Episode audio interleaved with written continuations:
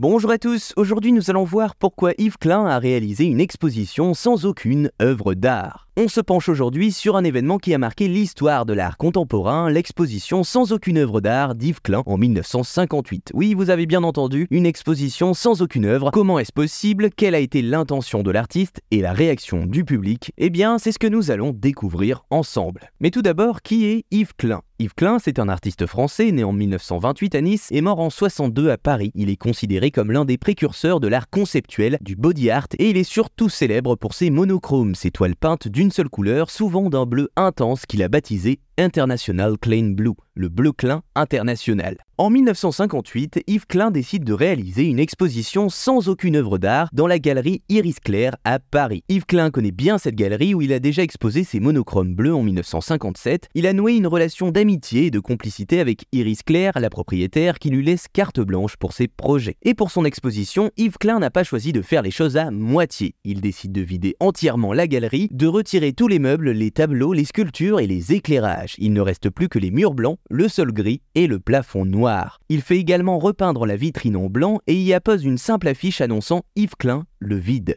Il invite le public à venir découvrir son exposition qui se tient du 28 avril au 12 mai 1958. Le jour du vernissage, le 28 avril, une foule immense se presse devant la galerie. Il faut dire qu'Yves Klein a su créer le buzz autour de son exposition en envoyant des cartons d'invitation imprimés en bleu, en diffusant des communiqués de presse provocateurs et en faisant circuler des rumeurs. Il a même engagé des gardes républicains pour assurer la sécurité et le contrôle des entrées. Les gens sont intrigués, curieux, sceptiques, amusés ou encore choqués, mais bref, Personne n'est indifférent. Certains font la queue pendant des heures pour entrer dans la galerie, d'autres renoncent ou protestent. Et pourtant, à l'intérieur, il n'y a rien à voir, rien à toucher, rien à écouter. Juste le vide. Un vide qui n'est pas silencieux car il est rempli des murmures, des rires, des exclamations, des critiques, des interrogations des visiteurs. Un vide qui n'est pas neutre car il est chargé de la présence, de l'intention, de la signature de l'artiste. En somme, un vide qui n'est pas vide car il est habité par l'imaginaire, le sens et l'émotion de chacun. En tout cas, c'est le sens qu'Yves Klein donne à ce projet. Mais avec cette exposition, Yves Klein a contribué à sa manière à faire entrer l'art dans une nouvelle dimension, celle du concept, du processus, du contexte et du rapport au public. Voilà, vous savez maintenant pourquoi Yves Klein a réalisé une exposition sans aucune œuvre d'art.